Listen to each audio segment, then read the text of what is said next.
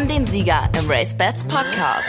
Mit Frau Gedelius am Mikrofon und der Nummer 84. Natürlich sprechen wir noch einmal über das ID 152. Deutsche Derby und über den Derby-Sieger Sisfahan. Mein Kollege Ronald Köhler und ich, wir haben tolle Interviewgäste dazu gehabt, nämlich die Besitzer. Einmal Dr. Stefan Oschmann von Darius Racing, den kennt man auch als ehemaligen CEO des Pharma-Riesen Merck. Aber überraschenderweise tauchte auf dem Siegerehrungspodest in Hamburg-Horn auch noch Michael Motschmann auf. Was es damit auf sich hat, das klären wir alles auf. Er ist auf jeden Fall jetzt auch Mitbesitzer. Und auch Michael Motschmann kennt man auch außerhalb des Galopprennsports. Er ist nämlich einer der Gründungsinvestoren von BioNTech. Und das kennt, glaube ich, jeder in Deutschland. Also freut euch auf eine tolle Folge. Und das sind die Themen im RaceBets Podcast. Unsere RaceBets-Wettexperten sind in Form. Jedenfalls mussten wir schon wieder einen neuen Herausforderer für die Battle Wer wird RaceBets Podcast Champion finden. Oliver Meyer heißt er, kommt aus Leipzig und das sind seine Gegner. Ronald Köhler. Ja, wir scheitern immer an der ersten Runde, weil wir da so, ach, so ohne, ohne Quotenpunkte, das, da sind wir nicht so richtig motiviert, habe ich das Gefühl. Ja, aber wir, wir sind auch sozial eingestellt, deswegen. Christian Jungfleisch. Heute ist es verrückt. Ich, der David, der legt hier vor und ich kann fast immer nur Ja sagen. Und David Connolly Smith. Nächster Highlight ist Dallmayr-Preis in München. Oh, Entschuldigung. Ja, bitte, bitte. Ah, ja, ihr hört schon. Wir verstehen uns super. Aber jetzt geht's natürlich ums Derby. Wir hören noch einmal rein in den Original-Rennkommentar von Marvin Schridde und das aus gutem Grund. Denn die beiden Männer, mit denen ich gleich zusammen mit Ronald Küller spreche, die träumen davon. So, die Zielgerade ist erreicht im Derby 2021 und jetzt sind sie alle da. Alter Adler geht nach vorne mit Skyout, mit Nordstrand in der Bahnmitte. Der Adler ist vorne. Alter Adler von Nordstrand. Dann der äußere Flügel und da kommt anderer Starke mit Sisfahan. Sisfahan an der Außenseite. Sisfahan ist vorne vor Alter Adler an der Innenseite. Alter Adler. Sisfahan außen. Sisfahan ist der Derby-Sieger. Für Rick Greve, für Darius Racing und für Andra Starke gegen Und dann der Rest, der über die Linie kam. Andrasch gewinnt das Derby zum achten Mal. Also es ist Freitag, fünf Tage nach dem ID Deutschen Derby, dem 152. Und ich sitze hier mit einer Runde zusammen, auf die ich mich sehr gefreut habe. Das sind nämlich die glücklichen Besitzer von Sisfahan. Das ist zum einen Dr. Stefan Oschmann. Guten Morgen, Herr Oschmann. Guten Morgen, Frau Delius. Und der Michael Motschmann. Hallo, Herr Motschmann. Guten Morgen, Frau Dinius. Sie standen doch für einige etwas überraschend auf dem Siegerehrungspodest, aber dazu kommen wir noch. Und ich begrüße in dieser Runde, weil ich brauchte ein bisschen bajuwarische Hilfe sozusagen, meinen Kollegen Ronald Köhler, der kennt sich nämlich in München bestens aus und der kennt auch die beiden Herren sehr gut. Grüß Gott zusammen. Fünf Tage ist es her. Wie ist das? Träumen Sie davon noch, wenn dann der Rennbahnkommentator auf einmal eingangs der Zielgeraden das Pferd nennt, äh, wo man so mitfiebert, wenn dann dieser Name fällt, träumt man davon nachts? Ist das schon irgendwie aufgetaucht, Herr Oschmann? Ja. nicht, nur, äh, nicht nur nachts, auch, auch tagsüber. Also ich, ich bin immer noch immer in so einer Phase, dass ich, äh, auch wenn ich arbeite, zwischendurch mal, dass die Gedanken abwandeln und man anfängt zu lächeln und dass das Rennen wieder vor dem inneren Auge sich abspult. Das, das ist einfach so. Man erlebt ja in dem Sport, man muss ja als allererstes Demut lernen. Man erlebt ja sehr viele ganz andere Momente auch. Und dann ist sowas einfach wunderbar. Herr Motschmann, Sie kennen das ja auch. Sie sind auch Jahrzehnte schon mit diesem Sport verbandelt. Ich kenne eher das andere Gefühl. Ich kenne eher das Gefühl äh, der Demut und muss sagen, ich hatte allerdings grundsätzlich natürlich ein sehr positives Gefühl, aber einfach auch wegen meiner Unbedarftheit möglicherweise. Und äh, wenn ich jetzt drüber nachdenke, ist es natürlich ein besonders schöner Moment gewesen und der hat sich sehr stark eingeprägt. Aber jetzt nicht nur klingt vielleicht ein bisschen komisch, aber nicht nur, weil dieses Ereignis so außergewöhnlich war als sportliches oder wie sagt man, rennsportliches Ereignis, sondern das Ganze drumherum. Also das ist ja, muss ich sagen, einfach, ich habe ihm Stefan ja zu verdanken, dass ich da überhaupt äh, sozusagen ein Teil dieses ganzen Ereignisses werden durfte. Ja, also mir ging es so, ich habe die Derby-Übertragung natürlich auf dem Bildschirm angeschaut und dann kam die Siegerehrung und dann sehe ich den Michael Motschmann da und dann gucke ich noch mal zweimal hin, ob ich, ja, denke ich mir, das ist er. Was macht er denn da auf dem, auf dem Siegertreppchen? Er muss irgendwas damit zu tun haben. Vielleicht, Herr Oschmann, können Sie es auch einfach noch mal erzählen, wie der Michael Motschmann da ins Spiel kam und äh, wie diese Konstruktion eigentlich ist. Also das, das Ehepaar Motschmann und die Oschmann sind seit langem befreundet. Äh, Michael und ich vertragen uns sehr gut und die Frauen mögen sich auch sehr gern. Und dann ist noch dieses, das sind zwei Themen, wir haben auch beruflich viel miteinander zu tun. Und das Unglaubliche, sowohl der Michael als auch ich sind Rennsport verrückt. Und Sie werden das auch ja alle im privaten Umfeld kennen. Die meisten Leute finden das, kennen das überhaupt nicht. Die wissen, den zweiten Vornamen der Ex-Freundin eines kolumbianischen Fußballnationalspielers oder sowas. Aber äh, von, Pferden, von Pferden haben sie keine Ahnung. Also, also Michael und ich haben sehr viel Gesprächsstoff immer. Und ähm, Michael hat seine eigene Rennsportoperation hauptsächlich in Frankreich. Da kann er was dazu sagen. Ich habe dann nach ganz unterschiedlichen Versuchen diese Darius Racing Sache aufgebaut. Und ich wollte gerne immer was zusammen mit Michael haben. So, jetzt dieses Jahr im Derby, ich, ich habe von Darius Racing ja einige Pferde im Training. Ich glaube, wir haben ganz ordentliche Stuten dieses Jahr und wir hatten als Hengst nur den Albers, der übrigens meiner Meinung nach ganz gut im Derby gelaufen ist. Da haben wir also auch noch ein bisschen Hoffnung für die Zukunft. Aber es war uns klar, dass wir nicht so den Star haben. Und dann habe ich äh, mich mit meinem Racing Manager Holger Faust zusammengetan und gesagt, lass uns suchen. Und ich hatte den Sisfahan schon lange auf dem Radarschirm, einfach weil ich alle Isfahan-Nachkommen sehr genau beobachte. Ich habe ihn damals auf der Auktion nicht gekauft wegen des Pedigree. Und dann hat sich ergeben, dass der verkauft wird. Dann habe ich ihn gekauft und habe den Michael gesagt, Michael, willst du da mitmachen? Und äh, Michael sagt, ah, Stefan, weißt du, und äh, wir, wir haben immer so auch die Diskussion mit unseren Ehefrauen, die sagen, wie viele Pferde habt ihr eigentlich? Ist das nicht zu viel? Äh, Ganz kurze Zwischenfrage. Ähm, können Sie das aus dem Stand beantworten, wie viele Pferde Sie aktuell im Training haben? Ich habe es gestern nachgeschaut. Vorsichtshalber, äh, ne? Äh, ja, es sind, äh, es sind 23. Ja, das ist eine Menge. Ich weiß nur, dass Sie das mal gefragt worden sind auf einer Rennbahn und konnten es nicht beantworten. Ja, also immer, wenn meine Frau fragt, wie viele Pferde haben wir eigentlich, sage ich, äh, einige. Stefan, mindestens durch zwei geteilt, auf jeden Fall die Zahl, die dabei rauskommt.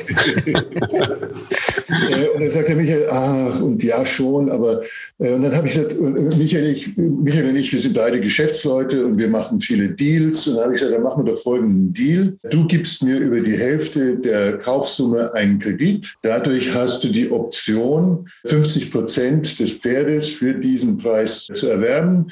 Und wenn du nach dem Derby das Pferd nicht haben willst, dann steigst du aus und dann zahle ich dir einen Teil dieses Kredits zurück. Wir machen gern solche, solche Sachen. Es hat dann nach dem Derby nicht sehr lange gedauert, bis äh, äh der Michael die Option gezogen hat. Und dann habe hab ich ihn auch gleich mitgebeten, bei der Siegerehrung dabei zu sein. Ich glaube, es war kurz vorm Ziel. Also eine Sekunde. Nein, das stimmt nicht. Es war, nach, es war natürlich danach. Aber innerlich wahrscheinlich.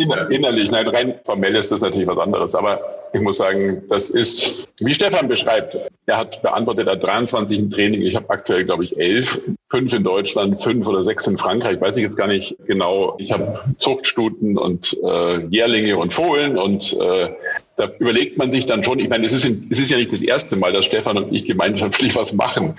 Ähm, ich muss sagen, bis jetzt ist die eine oder andere Aktion von ihm ausgegangen das eine oder andere von mir. Alles, was von mir ausging, ist wirklich brutal erfolglos gewesen, um es mal auf den Punkt zu bringen. Aber er hat es mit Fassung getragen. Und ich erinnere mich auch noch, Stefan, ich weiß nicht, ob du dich noch daran erinnerst, ich glaube, das müsste jetzt so, ja, es müsste sechs Jahre her sein oder so. Ähm, da war ich in Mallorca, du hast mich angerufen, du warst in Baden auf der Auktion, du hattest ein paar Pferde gekauft und hast gesagt, bei welchem möchtest du denn mitmachen? Weil wir das, uns das eigentlich immer gegenseitig anbieten. Unter anderem war da auch äh, das Pferd Isfahan dabei, um es mal kurz äh, beim Namen zu nennen. Aber ich habe wie immer in, in, die falsche Schablone gegriffen und habe was anderes mir ausgesucht, wo ich mitgemacht habe. Und äh, diesmal war es ja, gab es ja nur eine Möglichkeit. Also das, ich konnte keinen Fehler machen. Du warst meine Rettung, es war nur einer. Und du bist jetzt sozusagen auch bei dem Derby-Sieg nicht nur ideell und im Nachhinein, sondern auch materiell mit dabei? Oder? Ja, ja, klar. Der Besitzwechsel, der Besitzwechsel hat nach dem Derby äh, stattgefunden. Und so was genau wir für Arrangements haben, wollen wir auch nicht öffentlich diskutieren. Ja, ja, ja. Ja, aber ich fand das wirklich, also das war wirklich so, wie ich das vorhin erzählt habe. Das wusste ja eigentlich keiner, oder Michael, dass du da irgendwie involviert bist, oder? Nein, also es drängt mich auch nicht ans Licht. Man macht viele Dinge in seinem Leben, von denen die anderen nichts wissen. Das ist auch gut so. Und äh, es ist natürlich hier ein anderer Moment, ja. Das äh, muss man ganz klar sagen. Das ist ja ein sehr emotionales Erlebnis. Also ich habe das ja anfänglich auch vielleicht nicht so ausgeführt, aber ich glaube, diese ganze Situation mit Stefan und Schaper und Sabine und mir, das war einfach ein, ein, ein, ein unglaublich, wie sagt man, emotionales Wochenende.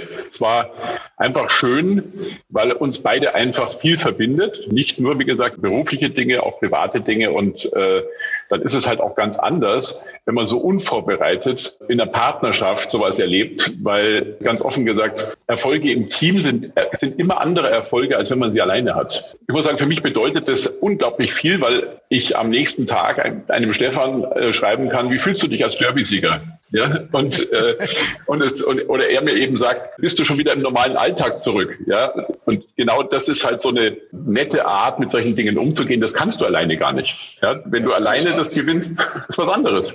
Ja, ein absolutes Plädoyer für Besitzergemeinschaften, also.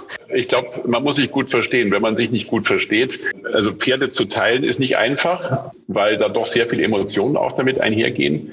Und man muss sich gut verstehen. Man muss das Gefühl haben, der andere tickt eigentlich genauso wie man selbst zu solchen Themen. Und das kann ich bei Stefan feststellen. Wir, wie gesagt, wir sind seit vielen, vielen Jahren sehr eng befreundet. Und äh, dann hat man einfach auch ein ganz anderes Verhältnis äh, zu, zu solchen Erfolgen. Klingt ein bisschen kitschig, aber es war besonders schön, sowas mit einem Freund zusammen erlebt. Wir hätten dann vielleicht aus taktischen Gründen äh, Michael nicht mit zur Siegerehrung bitten sollen, um die Leute nicht zu verwirren und so weiter. Aber das, das war in dem Moment so vollkommen egal. Und dass wir das zusammen haben erleben können, hat es nochmal doppelt so schön gemacht. Und vielleicht auch mit den, das haben Sie vorhin angesprochen, die Frauen, die ja auch immer im Hintergrund eine gewisse Rolle spielen. Ich denke, ich hatte so den Eindruck, auch Ihre beiden Frauen haben das wirklich genossen, damit auf dem Siegertreppchen zu stehen. Und das, ja, das macht es vielleicht auch in Zukunft wieder ein bisschen leichter, das Engagement. Das habe ich anderswo auch schon gesagt. Meine Frau hat dann, als wir nach der Siegerehrung vor der Waage standen, hat sie gesagt, Stefan, jetzt äh, darfst du so viele Pferde kaufen, wie du willst. Das hatte ich, äh, das hatte ich noch nie gehört vorher. Das ist natürlich schön, wofür Sis Verhahn alles gut ist. Also das glaubt man gar nicht. Nochmal, aber zu dieser Entscheidung, dieses Pferd zu kaufen. Oder nicht, jetzt bleiben wir mal dabei, wo wir gerade über die Frauen geredet haben. Ihre Frau, Herr Oschmann, äh, sucht ja immer die Namen aus. Also Isfahan ist ein persischer Name. Bei Sisfahan konnten sie nicht mehr viel dran drehen, weil der ist ja schon gelaufen. Da konnte man den Namen nicht mehr ändern. Aber damit können sie, glaube ich, auch gut leben. Also es klingt ja noch so ein bisschen wie die anderen Pferde, die ihre Frau benennt. Also, dass, dass meine Frau den Namen aussucht, ist eine fromme Legende. Ah, das die, ist ja mal gut, dass er das mal aufklärt. Ja, die, äh, die, Namen suche ich meistens aus. Ich spreche die Sprache ein bisschen. Das ist mein Versuch, um meine Frau zu bestechen, äh, dass sie dann doch mehr mitmacht. Es hilft mal, es hilft mal nicht. Sisfahan, den Namen konnte man nicht mehr ändern. Der Name ist eigentlich ein bisschen eigenartig. Das ist so, wie wenn man ein Pferd Frankfurt nennen würde oder München oder Schamburg oder so. Aber es ist so, wie es ist. Und da das Derby gewonnen hat, habe ich mit dem Namen auch kein Problem mehr. Herr Oschmann, was hat denn dieses Pferd gehabt, dass Sie zu der ja doch nicht ganz unerheblichen Investition so relativ kurz vor dem Derby ermutigt hat? Ich meine, Sie sind studierter Tiermediziner. Spielt das bei der Beurteilung eines Pferds eine Rolle? Oder was war es, das Sie letztlich dazu bewogen hat, dieses Pferd zu kaufen? Beim Pferdekaufen, bei der Zucht habe ich so meine eigenen Methoden entwickelt, die sehr auf Datenanalysen, Algorithmen, äh, Gentests, solchen Dingen ruhen ganz anders als, ich glaube, so der Mainstream das macht. Ich denke immer, dass die Vollblutzucht und der Galoppsport sehr stark von Mythen, Aberglauben und eigenartigen Denken geprägt ist und wir arbeiten da direkt dagegen. Jetzt bei Sisfahan direkt, äh, wenn Sie sich bei Sisfahan die zweijährigen Formen anschauen, da war schon klar, erstens, dass er ein Steher ist und zweitens, dass er gut ist. Keine Frage, der hätte seinen ersten Start auch bei einem Rennverlauf leicht gewinnen können. Den zweiten Start hat er gewonnen. Allerdings sind diese Formen nicht unbedingt bestätigt worden. Äh, ich hatte aber, ich habe ja einige Pferde bei Herrn Grebe, habe sehr guten Kontakt und ich hatte eben, äh, und Holger Faust hat das auch mit Herrn Grebe gesprochen und mit Andras Stark und er hatte schon letztes Jahr gesagt, das wird ein Derby-Pferd. Dann hatte der Sisfahan, der hätte ja eigentlich dieses Jahr früher starten sollen. Der hatte äh, Infekte, nichts Schlimmes, aber äh, eben in der Art, dass eine Rennteilnahme nicht möglich war. Und dann hat sich ergeben, dass die beiden bisherigen Besitzer das Pferd verkaufen wollen. Und weil es eben auch noch ein Isfahan ist, habe ich da gerne dann zugeschlagen. Ach so, die wollten es verkaufen. Man ist nicht an die herangetreten. Wie hat Herr Holzbach, der ja wesentlich damit zugehört, zusammen mit dem äh, Züchter des Pferdes, wie hat äh, der das dann beim Derby, am Derby-Tag äh, weggepackt? Ich bin als erstes zu ihm hingegangen und er war total sportlich und hat sich auch gefreut. Ich habe gestern noch mal mit ihm gesprochen. Da sind, das sind keinerlei schlechten Gefühle da. Man erlebt das ja auch immer. Ich habe, äh, was weiß ich, habe Sunny Queen gezüchtet. Das hätte ich Sie auch gefragt, ja, genau. Hat ja. für, äh, für, in Anführungsstrichen für ein Apfel und ein Ei verkauft oder ich hatte kurz vorher gesehen, dass im, im Auktionsrennen, das ein Pferd, das sich gezüchtet hat, Andiche, äh, dass die ganz ordentliche zweite wurde. Da wurde mir auch von den Tierärzten gesagt, die wird nie die Rennbahn sehen und so weiter. Also solche Dinge, wenn man, wenn man damit nicht umgehen kann, dann hat man in dem Sport nichts zu tun und der Christoph Holzbach geht da sehr gut damit um. Also Sie kennen die Seite auch, dass man das falsche Pferd verkauft, genauso wie man oft genug natürlich, Herr Motschmann, Sie haben es angedeutet, nicht das Richtige kauft. Also das äh, kostet ja auch immer alles. Man muss Demut lernen, das haben Sie auch schon gesagt. Deswegen wissen Sie auch, wie besonders das eigentlich ist. Also diesen SIS-Verfahren hatten die Experten zumindest alle nicht so im Blick okay, in dem Moment, als Andra Starke den ausgesucht hat, da haben sie schon vielleicht schon mal ein bisschen eher hingeguckt. Aber sonst haben die, auch wir bei uns in der Wettrunde, ich habe den ja auf dem Zettel gehabt, auf dem Wettschein. Also noch vor dem Derby-Trial in Düsseldorf habe ich den gewettet. Aber nicht, weil ich die große Wettexpertin bin, sondern weil das Pferd so schön ist. weil ich den einfach also, hinreißend finde. So. Ich muss dazu sagen, in Führing einfach fantastisch ausgeschaut. Also wenn man im, im Führing konnte man schon sehen, was, äh, was das Pferd für, für, eine Klasse hat. Also übrigens, der Herr Motschmann und ich hatten den Sisfahan ganz ordentlich auf dem Wettschein. Da brauchen sich keine Gedanken darüber zu machen. Ähm, was mich auch optimistisch gemacht hat, war nach dem Düsseldorfer Listenrennen mit äh, Herrn Greve und Anders Starke gesprochen und da war er ja geschlagen von Affenzoo äh, und Anders Stark hat dann gesagt, der wird nie wieder vor uns sein. Das hat mir schon Mut gemacht. Das ist natürlich eine mutige Aussage, aber ähm, ich glaube, wie Stefan auch beschreibt, ich meine, man schaut sich so die Rennen des Pferdes an, die das Pferd zweijährig gelaufen hat zum Beispiel. Und wie Stefan auch gesagt hat, beim allerersten Start verliert das Pferd äh, auf irgendeiner Sandbahn in Frankreich ein Rennen nach einem unbeschreiblich schlechten Ritt, muss man wirklich sagen. Also der hat, glaube ich, jeden Meter der Bahn ausgemessen, um dann im Zielfoto zu verlieren. Und das war für mich eigentlich die beeindruckende Reform, ganz offen. Also die war noch beeindruckender als der Sieg danach. Und der Sieg ist ja dann auch bestätigt worden, etwas später, dreijährig sozusagen, als der damals Zweitplatzierte von den Wertheimer Brüdern von André Fabre trainierte Hengst, das Name mir jetzt gerade nicht einfällt, äh, mittlerweile zwei Rennen dreijährig gewonnen hatte. Und die Form in Düsseldorf, die war schon super. Da muss man einfach sagen, das Pferd hat sehr leicht die Führung übernommen in dem Rennen und wurde dann sozusagen von einem Pferd von hinten, was mit großem Speed ankam, überlaufen.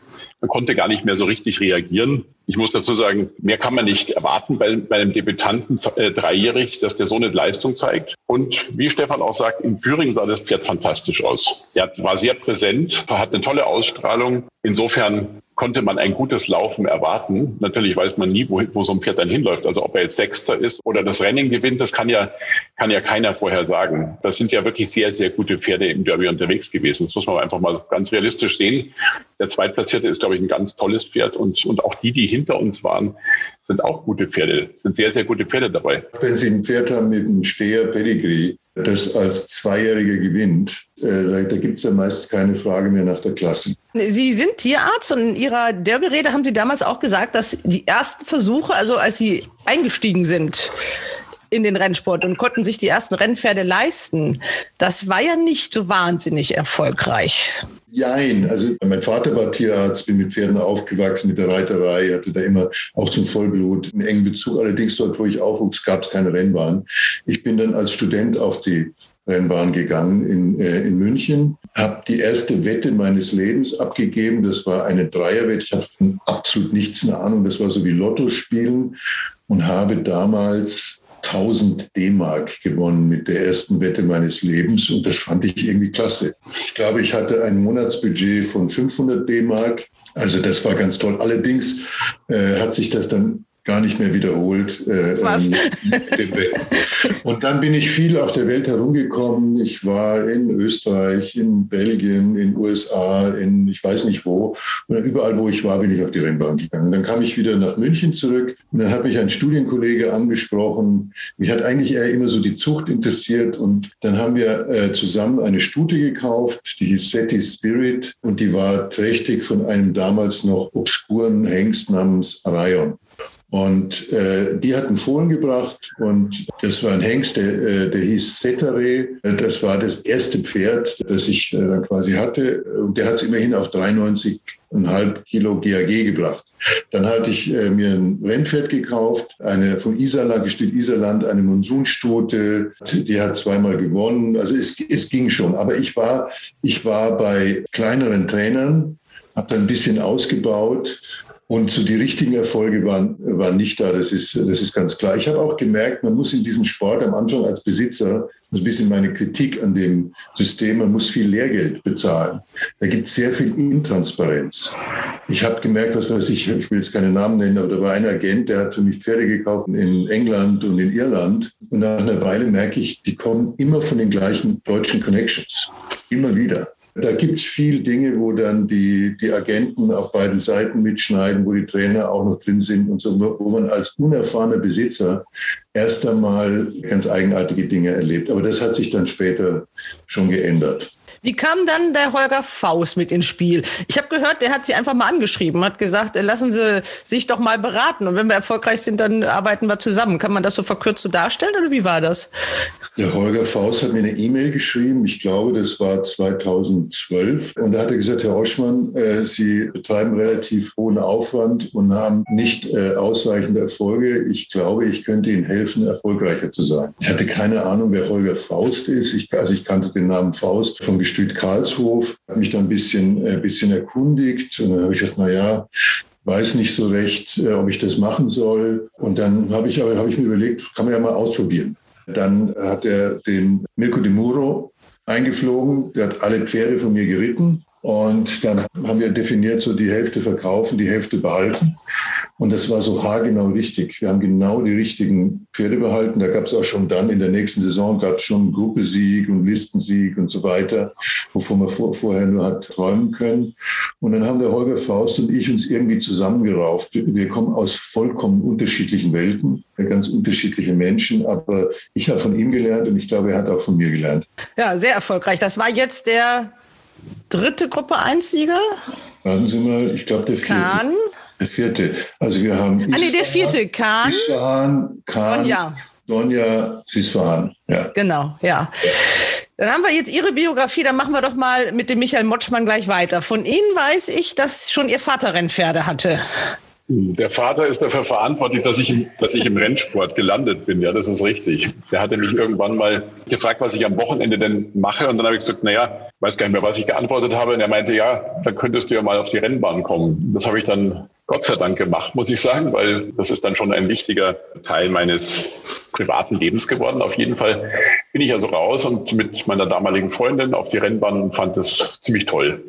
Und äh, ich weiß noch, dass ich dann kurz danach dieser Freundin dann auch ein halbes Pferd geschenkt habe, weil sie so begeistert war vom, vom Rennstall. Und äh, das hat dann eine Zeit lang angehalten, sozusagen diese Begeisterung, weil, weil bei mir eher durch Rennbahnbesuche. Und ich habe dann irgendwann angefangen, mir selbst Pferde zu kaufen. Die ersten Jahre, eigentlich kann man sagen, die ersten 20 Jahre zusammen mit meinem Bruder, ähm, mit der auch, sagen wir mal, mein engster Vertrauter war. Der ist ja leider verstorben vor einigen Jahren. Und äh, die liefen auch alle unter seinen Farben in Frankreich später. Diese Partnerschaft, die war immer eine Partnerschaft sozusagen 50-50 zwischen meinem Bruder und mir, egal ob die unter und Michael Motschmann lief oder nur unter Cecil Motschmann. Also insofern, die Begeisterung hat in Deutschland angefangen. Mittlerweile ist sie wesentlich internationaler geworden und äh, heute habe ich Pferde in Frankreich, bei Stefan Cerudis im Training, bei Michael Delsangles. Ich war bei äh, Christophe Ferland mit einigen Pferden über Jahre. Ich habe viele Jahre bei Miriam Bolac in, in Chantilly Pferde im Training gehabt. Ähm, und äh, habe dann allerdings irgendwann entschlossen, dass ich auch wieder die deutschen Trainer ein bisschen unterstützen will und bin dann zu Mario Hofer. Der, der trainiert auch fünf Pferde für mich aktuell. Und äh, ja, mit Stefan hatte ich immer irgendwelche Partnerschaften die letzten Jahre, muss ich sagen. Wir haben immer ein oder zwei gemeinsame Pferde gehabt. Nur interessanterweise dieses Jahr eben nicht. Und äh, das war sozusagen, wie, wie soll man sagen, der Glücksfall, dass wir nichts, noch nichts hatten, was dann dazu geführt hat, dass wir uns jetzt hier wieder gefunden haben. Was war denn vorher, vor Sisfahan, ihr, Ihr erfolgreichstes Pferd? Gemeinsam auch erstmal in Ihrer Partnerschaft? Wir hatten, glaube ich, keine gemeinsamen Erfolge bis jetzt. Stefan, fällt dir einer ein? Nein, wirklich. Also ich glaube, wir haben ein Verkaufsrennen gewonnen. Das könnte, könnte der Fall gewesen sein. Ich glaube, wir haben eins gewonnen. Ich bin mir gar nicht sicher. Ja, also. Wir hatten diesen Adlerflug, der war sehr gut. Ach, der war gut. Manoschir. Ja, Manoschir letztes Jahr, genau. Der war gut. Er hat in München gewonnen gehabt. Der war Dritter in Hamburg im Auktionsrennen und der war Dritter ganz knapp geschlagen in einem Listenrennen in Deauville. Und war sicherlich, also ich würde mal vorsichtig schätzen, ein gutes internationales Gruppenpferd. Der hatte nämlich richtig Potenzial. Aber er ist dann leider, hat einen Sehenschaden erlitten in Deauville und war dann nicht mehr für den Rennsport zu verwenden. Ist ja so ein Pferd. Genau. Aber für mich persönlich, mein größter Erfolg ist auch relativ, ich habe einige TRCs gewonnen in Paris und in Deauville. Bekanntere Pferde, Iron Spirit, ein, wie der Name schon sagt, ein eisenhartes Pferd. Äh, der hat wirklich diesen eisernen Willen. Der hatte sich zweijähriges Bein gebrochen und hat mir wahnsinnig viele tolle Rennen geschenkt, muss ich sagen. Ich glaube, er hat drei oder vier TRCs gewonnen. Äh, unter anderem eben äh, ein großes Handicap in Deauville, was natürlich sehr schön ist. So was versuchen ja alle zu gewinnen. Ich hatte ein ganz gutes Pferd mit dem Charmeur, den ich in Baden gekauft hatte. Den hat mir Manfred Hofer damals gekauft. Der hat Listenrennen gewonnen in Paris, Tiersee gewonnen und Listenrennenplatzierung in Deauville. Und dann habe ich ihn nach Hongkong verkauft. Also es waren schon ein paar, würde mal sagen, mittlere bis mediokere Erfolge dabei. Allerdings ungefähr Lichtjahre weg äh, von den Erfolgen von Stefan. Das hat mich übrigens auch nie neidisch gemacht, sondern es hat mich immer gefreut für Stefan, wenn er große Erfolge hatte. Er hat das auch professioneller angefasst als ich, äh, muss ich ganz klar sagen. Da hat eine andere Hand gewirkt als bei mir. Bei mir war es doch eher wie hat der Stefan vorher gesagt, bei ihm sind es Algorithmen und, und mathematische Berechnungen und äh, bei mir ist es dann doch eher dieses Verfolgen von Mythen und Aberglaube etc. Ich glaube, wenn man erfolgreich sein will in, dem, in diesem Metier, dann sollte man eher mit dem Stefan gehen als mit meinen Mythen. So, so mythenorientiert bist du gar nicht. Was mich immer beeindruckt, ist, du bist irrsinnig gut, äh, einen Rennverlauf zu analysieren. Du hast so ein, äh, so ein tiefes Verständnis. Du siehst Dinge, die ich gar nicht sehe. Ich glaube, ein Rennen zu analysieren ist für jemanden, der, der gerne wettet, die einfachere Aufgabe. Es ist insgesamt natürlich die einfachere Aufgabe, Fakten auf dem Rasen sozusagen zu beurteilen, als Pferde sehr früh beurteilen zu können. Also ich tue mich ich, hab, ich kann das nicht, muss ich ganz klar sagen. Also ich kann nicht erkennen, ob ein, aus einem Fohlen mal ein Rennpferd wird oder aus einem Jährling mal ein Rennpferd wird. Ich habe mich da immer auf Berater verlassen oder auf, auf Emotionen. Also auf die Emotionen meiner Frau, wenn ich sie dazu bringen konnte, dass sie sich für ein Pferd äh, begeistern wollte, für ein Jährling. Aber meistens gehe ich mit Beratern. Ich habe mit vielen internationalen Agenten gearbeitet. Zum Teil sehr erfolglos, muss ich wirklich bestätigen, und zum Teil auch mit durchaus, mit durchaus Erfolg. Wobei ich natürlich auch immer darauf geachtet habe, mein Budget ist eher so bis 50, 60.000 für ein Jährling und nicht höher. Und äh, manche, die kriegt man für den Preis nicht. Das muss man einfach mal ganz klar konstatieren.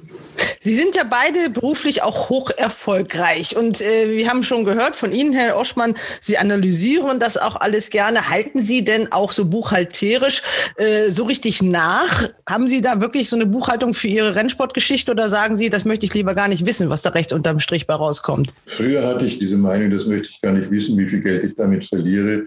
Aber äh, ich bin jetzt gezwungenermaßen so weit, dass ich da eine ganz ordentliche Buchhaltung aufgestellt habe. Also ich weiß jetzt in jedem Monat, wie viel Verlust man damit macht. Also Aber immer noch Verlust, das muss man nur mal auch mal rausstellen, trotz dieser vielen Erfolge. Ich, äh, wir haben ganz gut Pferde verkauft. Albany bei, äh, bei Alcana, den Alunak haben wir gut verkauft, Farshad haben wir gut verkauft, Bonja haben wir die Hälfte verkauft. Dann holt man wieder ein bisschen was rein. Aber wer in diesen Sport hineingeht, so als Besitzer, ohne eigenes Gestüt und meint, er könnte damit äh, Geld verdienen, äh, der macht meist einen Fehler. Man hat ja so unglaublich große Freude daran. Das ist so, so wunderbar und ich habe da nie irgendwie ein, ein Profitziel dabei gehabt. Man möchte versuchen, dass man die Verluste begrenzt. Herr Motschmann hat ja eben schon angedeutet, wie schwierig das ist auch mit diesen Beratern. Also wir kennen ja alle die Geschichten. Die machen natürlich immer mit Werbung mit den guten Pferden, die sie da mal rausgezogen haben, reden aber nicht über die 99 schlechten. Jetzt ist aber der Holger Faust einer, ich glaube, wenn man das so statistisch nachverfolgen würde, der ist schon sowas wie so ein Trüffelschwein, oder? Der Holger Faust ist wirklich gut. Wirklich hm. echt gut in der Beziehung. Aus, äh, erstens, er kann, er kann sehr gut beurteilen. Viele Experten kaprizieren sich auf irgendwelche Details und machen da ein großes Gedöns darum, dass jetzt irgendein Jährling ein bisschen zehnweit steht. Wir gehen genau auf solche, die so kleine Fehler haben, die dann bei anderen Agenten dadurch äh, aus der Liste rauskommt. Dann weiß der alles über alle Jährlinge. Der kennt alle Gestützleiter, der weiß haargenau, wie die Geschichte der, der Jährlinge ist. Wir achten sehr darauf, wo, von welchen Gestüten wir kaufen. Die Aufzucht hatten äh, über die Genetik hinaus, hat die Aufzucht einen, einen ganz großen Einfluss. Was er auch sehr gut kann, ist, so das Gesamtbild eines Pferdes beurteilen. Es geht natürlich um die Details, aber es geht, hat ein Pferd einen Rhythmus, hat ein Pferd ein Charisma. Auch überhaupt, was, was meiner Meinung nach in der Pferdebeurteilung unterschätzt wird, ist die Psychologie. Ich habe mich sehr viel mit, mit diesen Themen auch wissenschaftlich beschäftigt. Das Gewinnen wollen, drücken wir es mal so aus, ist ein ganz wichtiger Faktor. Und ich kenne eine irische Biotech-Firma, die sich da auf diese Themen spezialisiert, die solche genetischen Marker misst. Und die haben herausgefunden, dass nicht irgendwelche Dinge, die jetzt die Herzkapazität, die Lungenkapazität oder die Muskulatur definieren, wirklich entscheidend sind für den Erfolg, sondern dass es genetische Marker sind, die sich auf das Gehirn beziehen, also auf die Psychologie. Und wir haben so ein bisschen Tests entwickelt, ganz geheim. Wenn wir auf die Auktion gehen, tun, machen wir ein paar Dinge, wo wir in, innerhalb von einer Minute sehr gut das äh, abchecken können. Und das ist so ein bisschen äh, unsere Geheimwissenschaft dabei. Wenn Sie äh, von dem Kampfgeist und auch von dem Willen eines Pferdes sprechen, der Simon Minch, mit dem habe ich ja auch gesprochen. Äh, für den war das ja ein nicht so erfreuliches Derby, aber der hat sich das natürlich trotzdem genau angeguckt und äh, sagte mir, wenn Alte Adler neben Sisfahan gewesen wäre, dann wäre das eng geworden, weil Alter Adler ist ja auch ein Fighter. Michael, du bist doch der Rennverlaufsexperte. Sag du doch also mal, ich, glaube, ich glaube, wenn man die Rennen davor sich anschaut von Alter Adler, dann, dann äh, gewinnt man Vertrauen in diese Aussage. Das ist ein Pferd, was sehr großen Kampfgeist hat. Das ist ein totales Rennpferd. Der alte Adler, gar keine Frage. Und äh, das ist eine einfache Geschichte. Je näher Pferde aneinander sind, desto mehr Ehrgeiz entwickeln sie. Also insofern ähm, würde ich dem mal erstmal nicht widersprechen. Ob man gewonnen hätte oder nicht, kann keiner von uns sagen. Also ich glaube, dass äh, Sisfahan eine unglaubliche Endbeschleunigung gezeigt hat in dem Rennen. Und äh, ich glaube, da ist kein Kraut gewachsen gewesen. Das ist meine Meinung, äh, wenn ich mir das Rennen anschaue. Das Pferd hat einfach von hinten kommend einen größeren Speed natürlich in dem Moment äh, als alle anderen. Die Pferde haben ja auch eine gewisse Reaktionszeit. Es sind ja nicht irgendwie, wie soll ich sagen, es ist ja nicht äh, wie, wie so ein Ferrari, wo ich einfach nur aufs Gas drücke und der reagiert sofort, sondern da muss ja auch erst wieder sozusagen eine Gegenreaktion entstehen, aber ich finde, ich habe es glaube ich vorher schon mal gesagt, das ist ein ganz, ganz tolles Rennpferd, dieser alte Adler. Aber ich glaube, auch Sisfahan ist ein ganz, ganz tolles Rennpferd. Und wer von den beiden am Ende bei idealen Rennverlauf für beide dieses Rennen gewonnen hätte, das kann ich auch nicht sagen. Also ich bin erst mal froh, dass es Sisfahan war.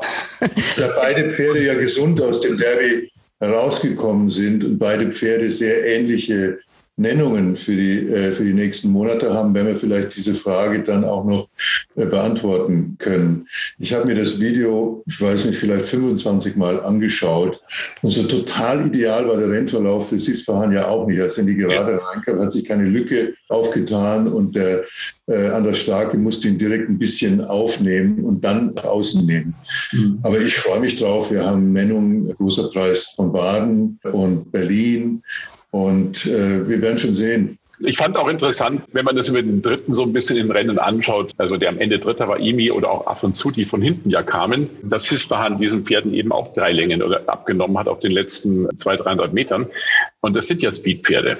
Also insofern, man kann es auch über andere Surrogatparameter, wenn man es mal so sehen will, messen, wie besonders diese Leistung war. Und ich meine, das Pferd hat, das sieht man nun wirklich, eine unglaubliche Endgeschwindigkeit gehabt in dem Rennen. Der ist explosionsartig diese gerade runtergesaust und geht das Rennen weiter, ist er noch überlegener. Also das war, war schon eine, eine echte Leistungsexplosion. Sie haben die äh, Nennungen angesprochen und die mögliche Wiederbegegnung mit Alter Adler.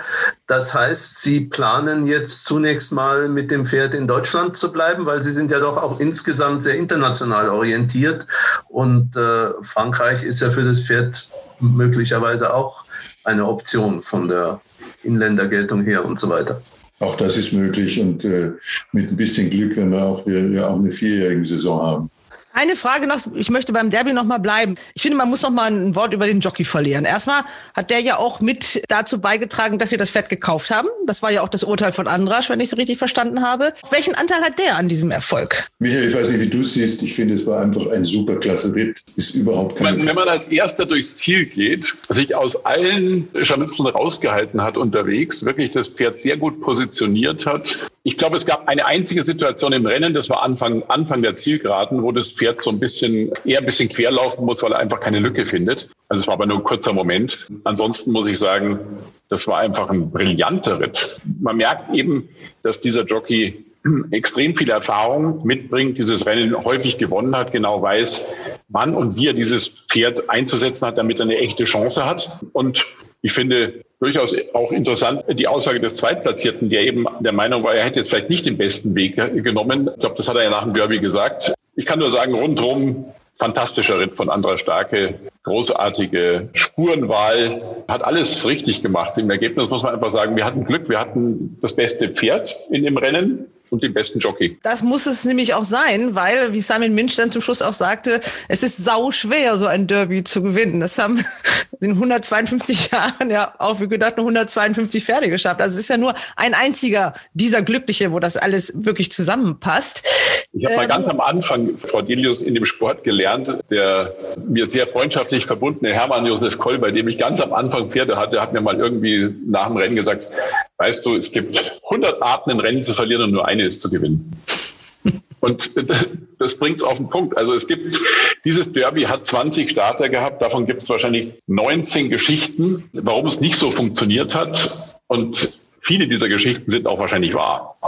Also da gibt es einfach unglückliche Situationen in der Vorbereitung, im Rennen selber etc. Und es gibt eine Geschichte, und über die reden wir ja heute, wo alles gepasst hat. Also was Sie eben gesagt haben, lässt einen ja hoffen, dass dieses Pferd auf jeden Fall weiter in Darius Racing Farben laufen wird und nicht irgendwann äh, verkauft wird in naher Zukunft. Da gibt es keine Pläne, das Pferd zu verkaufen. Der Vorteil bei dieser Besitzergemeinschaft ist ja, dass wir auch sehr viel Freude an dieser Partnerschaft haben. Also die war ja, die besteht ja schon länger, die Partnerschaft, und jetzt endlich ist sie auch erfolgreich. Ja? Also ich glaube, das muss man einfach genießen und, und das Pferd ist ja wirklich ein, ein Geschenk. Es ist ja ein Geschenk an unsere Freundschaft. Und da gibt es so viele Möglichkeiten. Ich glaube, das erste Wichtige ist, dass er gesund bleibt. Weil alles andere, ob man da jedes Rennen gewinnt oder auch mal Zweiter oder Dritter ist, ist, ist, ist ein anderes Thema. Ja, ich glaube, viel wichtiger ist erstmal, dass der gute Kerl gesund bleibt, das Glück hat, noch ein paar Jahre, zumindest mal zwei Jahre, also dieses und nächstes Jahr, seiner rennsportlichen Aktivität nachzugehen. Und äh, ich hoffe, das wird er lange in den Darius Racing Farben tun. Und ja, dann schauen wir mal. Es gibt ja in den Darius Racing Farben auch noch eine Stute mit einem ganz ähnlich klingenden Namen, Isfahani, die auf die Diana marschiert, Herr Oschmann, oder? Ja, wir werden, wir werden wahrscheinlich, wenn alles, wenn alles gut läuft, zwei Diana-Starterinnen haben. Die Isfahani und die Anush sind beide äh, Karlshoferinnen, beide von Isfahan. Isfahani ist übrigens ein korrekter persischer Name, das heißt ungefähr das Mädchen aus Isfahan. Der, der Henk Rebe war sehr, wie soll ich sagen, sehr positiv in den Medien zu Isfahani, gar nicht so seine Art. Er hat gesagt, das beste Pferd, das er jemals trainiert habe. Und wir hatten natürlich für Hamburg andere Erwartungen. Henk und Andra Starke haben auch ein bisschen was dazu gesagt. Sie glauben, dass man die Form, äh, dass man die Form streichen kann. Äh, wie, sagt, wie sagt der bayerische Philosoph, äh, schauen wir mal, dann sehen wir schon. ja, wobei ich sagen muss, äh, klar, das waren relativ deutliche Aussagen, die man, wie Sie sagen, gar nicht so gewohnt ist. Auf der anderen Seite, aus der Sicht des Journalisten muss ich sagen, das belebt natürlich auch ein bisschen die Diskussion. Also wenn jemand mal sich ein bisschen exponiert und, und mal nicht ganz so vorsichtig ist und, äh, und da mal einfach ein, ein, Pferd in den Fokus stellt. Also.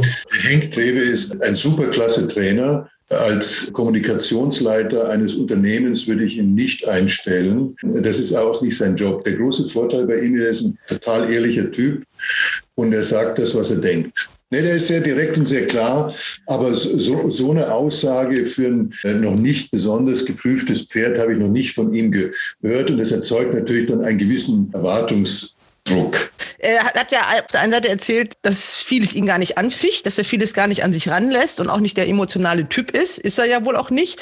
Aber bei diesem Derby schien er mir doch das erste Mal ein bisschen angefasst zu sein. Ich habe nicht so klar gesehen, weil ich selbst Tränen in den Augen hatte. Aber ich, ich habe das bei ihm, glaube ich, auch gesehen. Kommen wir noch mal ganz kurz auf den Vater von Isfahan, Isfahan. Mit dem haben Sie ja 2016 das Derby gewonnen. Das war das erste und sicherlich für Sie nicht ganz so schöne Erinnerung. Allein, was sich daraus dann entwickelt hat mit dieser Prozesslawine, auf die ich jetzt gar nicht im Detail eingehen möchte. Fühlt sich jetzt dieses Derby vor diesem Hintergrund noch mal ganz anders an? Ja, das stimmt schon. Also der erste Derby-Sieg, da habe ich natürlich noch nicht gewusst, was dann hinterher kommt. Der war, der war für mich ganz unglaublich. Diese, diese Geschichte hinterher war sehr schmerzhaft.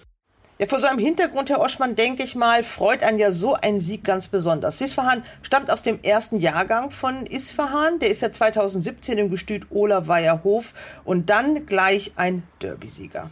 Er kommt sehr nach dem Vater. Es sieht sehr wie Isfahan aus. Und ein züchterisch interessanter Faktor ist aus einer Kinder-Jean-Stute, die eine Hindernisstute war. Aber es gibt zwei äh, Isfahan Nachkommen aus Kenajan-Stuten. Das eine ist Isfahan, das andere ist Anush. Anush ist auch ein Stakes-Pferd, also es scheint ein ganz interessanter Cross zu sein. Man muss einfach an der Stelle auch mal sagen, dass die, die rennsportliche Leistung der Nachkommen angesichts der Stuten, die Isfahan bekommen hat, außergewöhnlich ist. Also da schlummert aus meiner Sicht ein enormes züchterisches Potenzial in diesem Hengst. Der hat es zum Teil schon aufgedeckt jetzt. Aber äh, wenn man sieht, wie andere Deckhengste auch protegiert worden sind, da kann durchaus ein ganz erfolgreicher Deckhengst über die nächsten Jahre sozusagen sich, äh, sich herausstellen. Wenn ich mich erinnere, bei Adlerflug am Anfang war es auch so, dass es eher so ein paar waren, die den Hengst dann äh, gesucht haben und wahrscheinlich mehr davon gefunden wurden, als ihn gesucht haben. Und äh, plötzlich ähm, entwickelt sich da so ein Bombenhengst, außergewöhnlicher Deckhengst. Also Wooden Bassett ist ein schönes Beispiel in Frankreich. Wooden Bassett war ein Hengst, der eigentlich vollkommen unpopulär war, äh, wenig Stuten hatte und plötzlich äh, bringt er Pferde wie Almansur. Und dann sieht man, was in, dem, in diesem Pferd oder in diesen Deckhengsten für, für, Potenzial steckt. Sie haben, Herr Oschmann, ihn, glaube ich, mit allen Mitteln, die Ihnen zur Verfügung standen, versucht zu unterstützen, dass er möglichst viele Stuten kriegt. Da wurde auch so ein Bonusprogramm aufgelegt, das es für die Züchter attraktiv macht, zu ihm zu gehen. Also da gab es äh, wirklich üppige Prämien für den ersten Sieger, für das erste Black Type, für den ersten Gruppesieg. Trotzdem, äh, das ist schwierig mit den deutschen Vollblutzüchtern. Also wenn Sie sich das Pedigree von Isfahan anschauen, das ist sehr, sehr ordentlich sehr, sehr gute äh, Mutterfamilie, äh, Lord of England. Äh, dann, er hat zweijährig den Winter, Winterfavoriten gewonnen. Er hat dann das Bavarian Classic äh, gewonnen. Das ist eine typische Derby-Sieger-Karriere eigentlich. Wir sind dann äh, nach Rom gegangen, ins äh, Derby Italiano.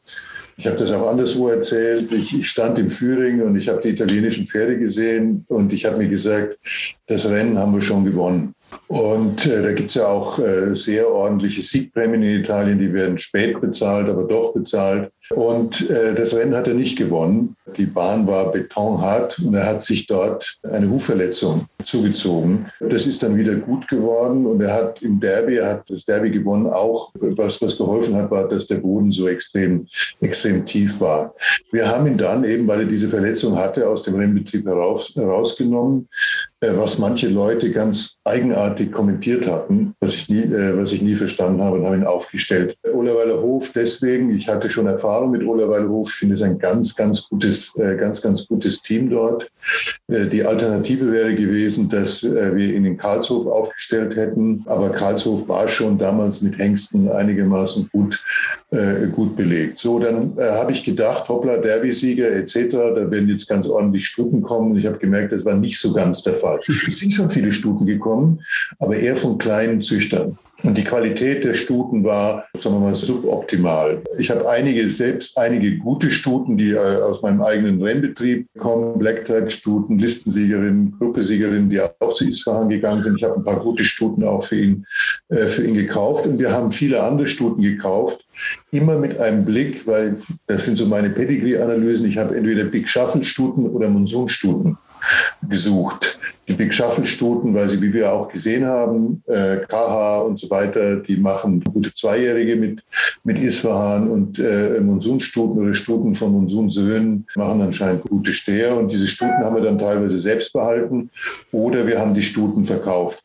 Die Stuten sind teilweise gut an deutsche oder französische Besitzer verkauft worden, aber auch in, in, äh, andererseits in alle Welt gegangen. Und wir sehen jetzt so zweijährigen Siege in Ungarn oder Serbien oder ich weiß, ich weiß nicht wo. Das hilft jetzt nicht unbedingt dem, äh, dem Image des Pferdes, aber es bestätigt, äh, dass ein interessanter Deckhengst ist. Ich werde jetzt in Zukunft, jetzt nach, dem, nach den Erfolgen, die wir haben, werde ich spezifisch gute Stuten Isfahan zuführen. Wir sehen jetzt interessanterweise viel Interesse auch von führenden deutschen Gestüten und sehr viel Interesse aus Frankreich. Mir, mir hat mein Freund Baron Ullmann hat mir mal gesagt, weißt, mit dem Monsun, am Anfang war das auch wahnsinnig schwer. Jetzt will ich nicht Isfahan mit Monsun auf eine Stufe stellen, dass Sie mich nicht falsch verstehen. Aber er hat gesagt, da, waren, da kam dann, als Monsun so erfolgreich war, kamen Leute und die wollten Rabatt haben.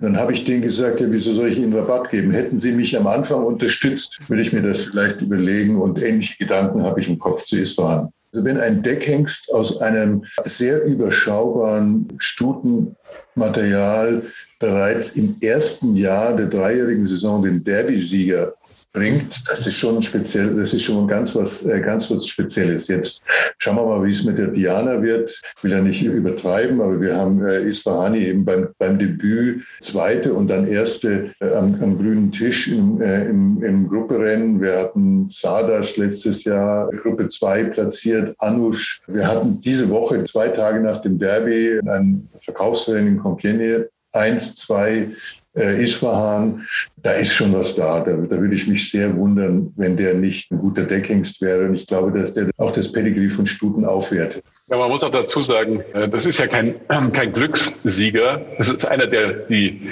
Besitzer glücklich macht. Ja, das ist er. Aber er ist kein Glückssieger im deutschen Derby gewesen, sondern er hat mit einer realistischen Chance ein fantastisches Rennen abgeliefert und hat einfach gezeigt, was er für ein tolles Pferd ist. Ich persönlich bin ja auch Züchter, also ich werde sicherlich Isfahan auch nutzen als Züchter nach diesem Erlebnis. Man muss nur sehen, da muss ich muss Stefan erstmal fragen, ob meine Stute dann zu seinem Hengst passt, das, äh, oder eine meiner Stuten zu seinem Hengst, zu seinem Hengst passt. Und ob es Rabatt ähm, gibt, ne? Das muss man dann auch fragen. Der Rabatt ist an der Stelle ganz wichtig. Meine Herren. Kredit für die Decktaxe, Michael. Das ist gut, wenn du mir einen Kredit gibst, dann geht's. Meine Herren, es war ein sehr nettes Gespräch mit Ihnen. Es ist sehr lang geworden. Ich habe schon gesagt, ich werde es teilen.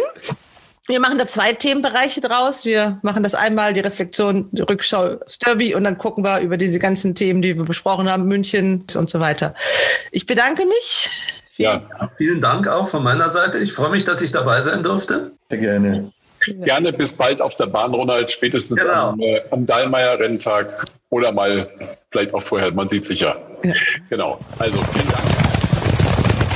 Die Wetttipps im RaceBets Podcast. Ich begrüße jetzt eine kleine Herrenrunde, die altvertraute. Es ist nach dem Derby, deshalb kehren wir wieder zur Normalität zurück. Ich fange an mit Ronald Köhler und David Connolly Smith in München. Hallo, ihr beiden. Hallo, servus. Hallo, grüß Gott. Und Christian Jungfleisch natürlich in Queersheet. Hallo Christian. Hallo zusammen. Ja, das 152. Deutsche Derby ist schon wieder Geschichte. Wir haben im Vorgespräch so ein bisschen geplaudert. Wir waren nicht so ganz schlecht mit unseren Tipps. Christian, alter Adler, den hast du schon lange, lange angesagt. Der ist Zweiter geworden. Dann Af und Zoo auch noch im letzten Geld. Imi mit deiner Freundin David, Sibylle Vogt. Hm. Hat mich ein bisschen überrascht, ehrlich gesagt, aber positiv. ja, getrübt ein bisschen durch die Strafe. Einmal Peitsche Ja. zu viel. Aber wenn das dann mal in der Statistik steht, dieser dritte Platz, dann hat man das ja auch schnell vergessen. Also eine Frau auf dem Derby-Treppchen, sicherlich eine der, ähm, sag ich mal, historischen Schlagzeilen in diesem Derby. Und die wichtigste ist natürlich der achte Derby-Sieg von Andras Starke. Also der hat eine gute Stimmung da gemacht, Ronald, oder? Super und ich denke, er hat, da sind sich ja auch alle einig, er hat wirklich auch einen großen Anteil an diesem Sieg. Zweifellos. Er hat die richtige Spur gesucht. Ich habe von jemandem mir sagen lassen, wäre alter Adler auch nach außen gegangen und die beiden wären gegeneinander gelaufen, wäre es vielleicht anders ausgegangen. Oh, kann sein. Naja, das, das war ja das Seltsame, dass äh, Theo Ba- Bachelot ja mit Amazing Grace vorher schon mal die Außenspur sozusagen getestet hatte und sich dann, nachdem er da geschlagen war mit Amazing Grace, aber möglicherweise nicht, weil er diese Spur gewählt hat, das weiß man ja nicht. Und dann hat er sich halt doch äh, für eine relativ äh, weit innenliegende Spur entschieden. Ja, der Kampfgeist des Pferdes konnte so nicht mehr so erweckt werden. Der hat das ja wahrscheinlich gar nicht mitgekriegt, dass da noch einer angerauscht kommt. Andras Starke ist ein Derby-Fuchs, das wissen wir alle. Und das war natürlich für dieses Derby, für die Stimmung mit den zugegeben relativ wenigen Zuschauern, aber trotzdem wirklich gut. Das hat man gehört, als der da ankam. Da stieg wirklich die, die Stimmung hörbar. Also das war eine schöne Geschichte. Auch ein paar tolle Schlagzeilen, denn er ist jetzt gleichgezogen mit Gerhard Streit. Der hat auch acht Siege. 60 Jahre ist das her, dass der mit Barlim äh, 1961 gewonnen hat. Also 60 Jahre lang war der alleiniger Rekordhalter. Jetzt ist Andrasch gleichgezogen. Ob er noch einen neunten Sieg schafft, werden wir ja sehen. Aber ich würde jetzt wetten, das werden wir alle gar nicht mehr erleben, dass das nie wieder ein Jockey schaffen wird. So eine Anzahl von Siegen, oder David? Was meinst du? Oh, das kann man, ich weiß es nicht, das kann man nicht so direkt sagen. Aber das ist in jedem Fall eine super Leistung von Andras. Und äh, es freut mich für ihn. Und the King is back. Ich meine, das war dann ein toller Spruch.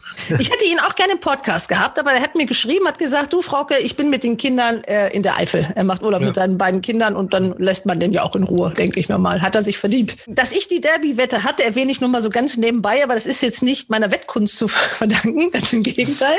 Man darf es äh, Intuition nennen oder Hellseherei oder einfach, weil es so ein hübsches Pferd ist, dieser Sisfahren. Davon konntet ihr euch jetzt auch alle überzeugen, oder? Ja, sehr schöner Fuchs. Deswegen habe ich den Wie sein gewettet. Vater, ne? Ja, aber natürlich die Blässe noch ein bisschen auffälliger und die blonde Mähne auch noch. Und ich ähm, habe den ja, und das ist ja das Spannende daran, ich habe den ja nicht irgendwie jetzt gewettet, wie viele jetzt ja auch noch, denn 12,5 war ja dann doch nicht mehr der irre Kurs. Das lag an der Wahl von Andrasch, dass der nur noch äh, 12,5 zu 1 stand. Ich habe den ja noch zum Kurs von 30 zu 1. Das ist ja die Kunst. Und deswegen, ihr bringt mich noch wirklich auf den Geschmack mit der Wetterei, muss ich sagen. Weil die lang Oh, oh Gott. Weil die Langzeitwette ist ja das Ding. Also, dass man ja nicht nur einfach ein Pferd in dem Moment wettet, sondern dass man ein bisschen äh, wie an der Börse ein bisschen spekuliert. Also das, Oh, das, das, ist eine ge- spannend. sehr gefährliche Straße, wo du jetzt läufst. Ja, aber man hat lange Spaß damit, weil man das immer verfolgt, äh, wie sich das Pferd entwickelt und so weiter. Also ich bin ja auch ein großer, großer Freund von Langzeitwetten, äh, auch wenn es dieses Mal beim Derby bei mir nicht geklappt hat.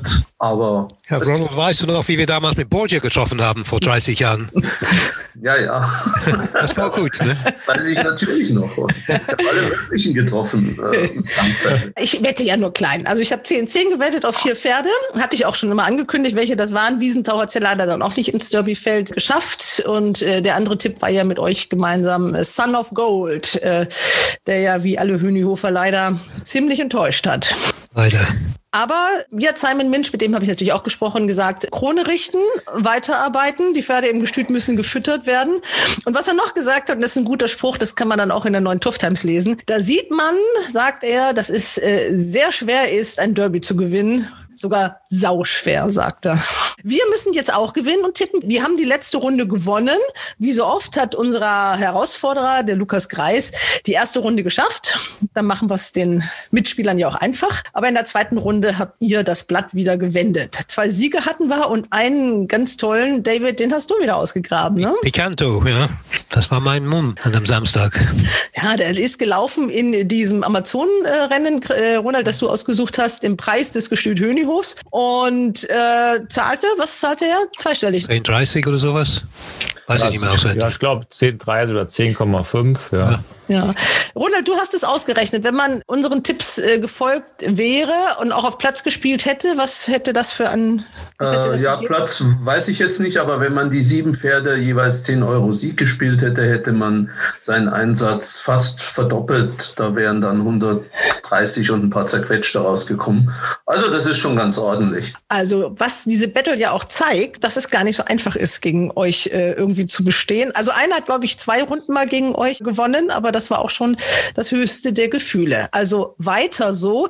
Ihr müsst aber dann auch mal zwei, drei Runden hintereinander gewinnen, damit wir für unseren sozialen Zweck ein bisschen mehr Geld zusammenkriegen. Ja, wir scheitern immer an der ersten Runde, weil wir da so, ach, so ohne, ohne Quotenpunkte, das, da sind wir nicht so richtig motiviert, habe ich das Gefühl. Ja, aber wir, wir sind auch sozial eingestellt. Deswegen.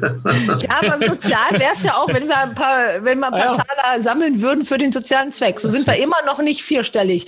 Äh, ich Ah. muss mal nachrechnen, ich glaube, wir haben jetzt 900 oder so. Ja, bald sind wir vierstellig. Das dauert Genau. nicht mehr Und, lang. und dann äh, kriegt Erika den ersten Check. So, Erika Meder für, für ihre äh, Jockey-Unterstützungskasse. Also, ihr habt einen neuen Herausforderer, der heißt Oliver Meyer.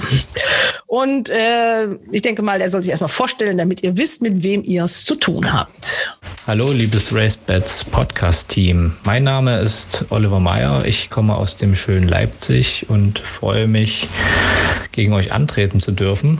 Ja, wie bin ich zum Rennsport gekommen? Ähm, mein Opa, unser Opa, hat uns regelmäßig mit ins Scheibenholz genommen auf die Rennbahn. Das war immer ein tolles Erlebnis mit der Familie und seit einigen Jahren beschäftige ich mich jetzt intensiver mit dem englischen Vollblut durch ja auch eine Mitgliedschaft im Scheibenholz, durch Besitzergemeinschaften und bin auch sehr dankbar, dass ihr euren Podcast so regelmäßig macht und dort auch Wissen vermittelt. Ob das äh, für das Wetten hilft, das werden wir, denke ich, in den nächsten Tagen ausfinden.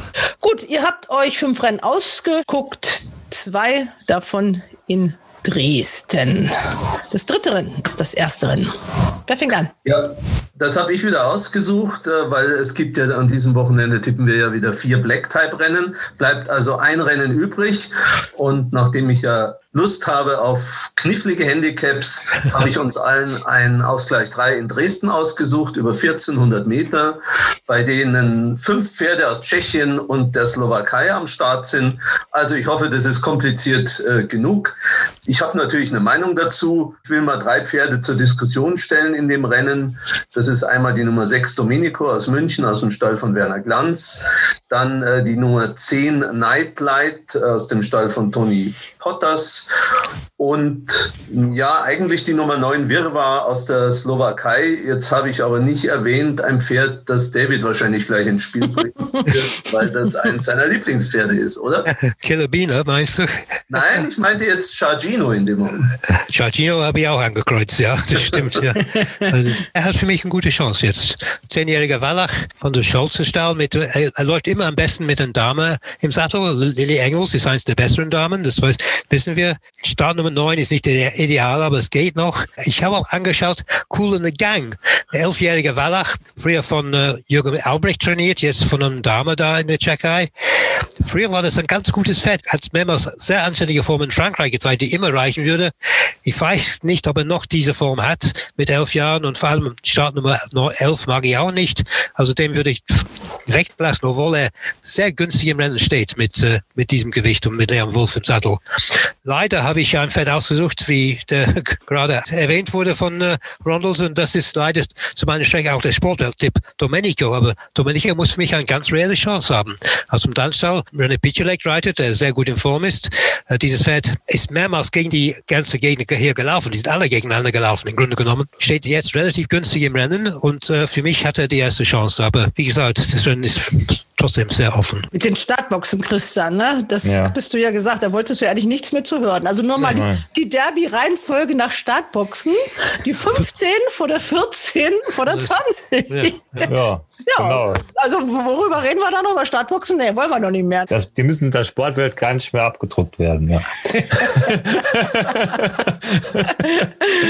ja. Okay, was sagst du zu dem Rennen? Ja, ich möchte jetzt nicht noch weitere Pferde hier ins Gespräch bringen. Das bringt, führt uns nicht weiter. Die ganzen alten Herren, die sind mir mittlerweile ein bisschen zu alt. Die, die waren früher wirklich mal gute Pferde, aber mittlerweile, glaube ich, reißt nicht mehr ganz. Und da bleibe ich auch so ein bisschen an dem Domenico hängen. Die, die letzte Form, wo er Vierter war, auch in Dresden, die war ganz gut. Waren die gleichen Pferde drin. Er steht jetzt günstiger im Gewicht. Chacino hat zwar jetzt Engels im Sattel, muss deswegen aber auch drei Kilo mehr tragen als zuletzt. Das sind alles so Dinge, wo mich da ein bisschen stören. Also ich tendiere dann auch zu Domenico und da wären wir uns einig und könnte mir aber auch vorstellen, dass Nightlight auch mitmischt. Obwohl die Tony Potters Form im Moment, finde ich, nicht ganz so hervorragend ist. Er wird wahrscheinlich erst wieder in Harzburg ein Lächeln auf den Lippen haben. Der hat Aber wahrscheinlich keine Lust mehr auf Interviews, deswegen Das kann, das er kann Moment sein. Ja, ja, das kann, das kann gut sein. Und, und ich meine, ob, ob 1400 Meter ideal ist für Nightlight, weiß ich auch noch nicht. Also die letzte Form war gut über 1200, aber ja, dann einigen wir uns doch auf Domenico. Hat wieder seinen Siegjockey im Sattel. Genau, das habe ich auch gesehen, ja. Also René Picholek und euer Herausforderer, der Oliver Meyer, der hat die Nummer 1 gewählt. Von der habt ihr keinen Ton gesagt. Die Maya. Ja, Die habe ich angekreuzt, aber ich wollte sie nicht noch ins Gespräch bringen und ich denke auch, sie wird mitmischen, aber nicht gewinnen. Und auch sehr viel Gewicht für mich. In Dresden im dritten Rennen, ein Ausgleich 3 über 1400 Meter, habe ich vier Pferde mehr rausgesucht, äh, und zwar Chagino, Killerbiene, Domenico und Maya und habe mich am Ende für Maya entschieden, ähm, so gern ich Killerbiene genommen hätte. Ich habe Sorge, dass sehr viel Regen fällt und die Bahn entsprechend zu weich wird. Von daher, Maya sollte das können, hat äh, recht viel Gewicht, aber ich denke, mit ihrer Marke sollte sie das packen. Dann haben wir in Dresden das Rennen Nummer 7. Das ist natürlich das Black Type Rennen, der große B-Win Sommerpreis. Also ich muss sagen, ich habe Mumm in diesem Rennen. Das ist ein Listenrennen. Da läuft natürlich ein, Entschuldigung. David blättert jetzt in der Sportwelt. Ja, nur so, nur dabei. zum Verständnis, damit die Podcast-Hörer wissen, was da im Hintergrund so los ist. Ja. Ich habe Mumm in dem Rennen und äh, das beste Pferderennen ist ganz deutlich Vollemund, der mehrfache Gruppensieger ist, aber ich bin nicht für ihn in diesem Fall, weil erstens, weil die Schaufung von Smörschig immer noch recht schwach ist, zweitens, er muss Gewicht an allen geben und ich bin nicht sicher, ob das geht. Die meisten Gegner sind Stuten, wie immer in diesem solchen Rennen. Also mein Mumm ist eigentlich äh, Russian Soufflé oder wie heißt, die, die Stute von Wörle mit die solche Hollerstute mit Eddie Pedrosa im Sattel. Die einzige Frage für mich ist, ob Eddie wirklich 54 Kilo reiten kann, 54,5. Wenn, dann ist das Pferd für mich diese Stute äußerst günstig im Rennen untergekommen. Sie hat mehrere gute Le Leistungen gezeigt. Sie hat auch in Dresden auch gewonnen, immer ein Vorteil. Und sie steht auch günstiger im Gewicht gegenüber Blue Dream, heißt es, glaube ich. Das letzte Mal steht zwei Kilo besser, war nur eine halbe Länge hinter ihr. Die Schaufung von Wörle stimmt auch ungefähr. Also für mich Russian Soufflé ist das Pferd des Rennens und für mich gewinnt sie auch mit Eddie, wenn er das Gewicht kann. Christian. Ja, der David hat eigentlich schon alles sehr gut analysiert, muss ich sagen. Aber das Entscheidende ist halt wirklich, wenn er das Gewicht kann. Also wenn die, wenn die Studie jetzt plötzlich ein Kilo mehr tragen muss, dann sieht das Ganze schon wieder ein bisschen anders aus. Aber ich habe jetzt auch mal in dem Rennen den Rechenschieber ausgepackt, weil Sahibs Joy ist so ein bisschen die Elle in diesem Rennen. Da komme ich auch auf Wasche und Soufflé. Aber ja, sie muss halt ein bisschen zwingender sein als beim letzten Mal. Aber ich kann da sehr gut mitgehen. Gegnerin ist wahrscheinlich Blue Dream und Wildfang. Ja, von dem möchte ich erstmal die Bestätigung der letzten Form sehen. Ne? Der ist ja einmal sehr gut gelaufen, aber nach den Formen davor, die reichen nicht aus. Deswegen bin ich auch für Waschen Soufflé, obwohl ich ein klein bisschen Bauchschmerzen habe, wie der David schon gesagt hat, das Gewicht. Und ich fand sie halt die letzten Male nicht so 100% zwingend. Aber ansonsten kann ich da voll mitgehen. Ronald, hast du da jetzt noch eine andere Idee oder? Ja, meine Idee wäre etwas gewesen, wo der Christian wahrscheinlich die Hände über dem Kopf zusammenschlägt, äh, nämlich die Stute Mercedes äh, aus dem Quartier von Roland Schubasch, die eigentlich nur 50 Kilo tragen müsste in diesem Rennen, aber 52 trägt mit Micha Abig. Äh, ich weiß, das gefällt dem Christian natürlich überhaupt nicht. Das ist eine dreijährige Stute. Ich glaube, dass das das Pferd im Rennen ist, was das größte Steigerungspotenzial noch hat. Und ganz so schlecht, wie sie sich liest, war die Leistung im Hoppegartner Diana Trail äh, nicht.